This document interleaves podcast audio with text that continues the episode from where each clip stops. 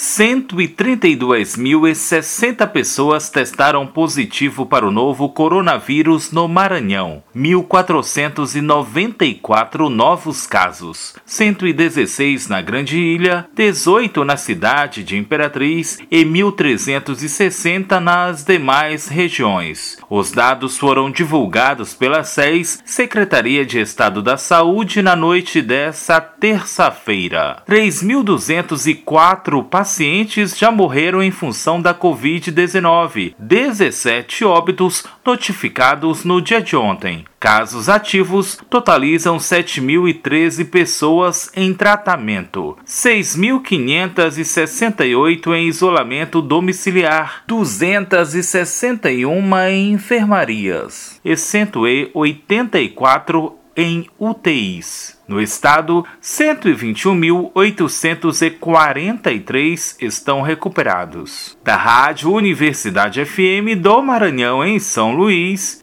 Borges Júnior.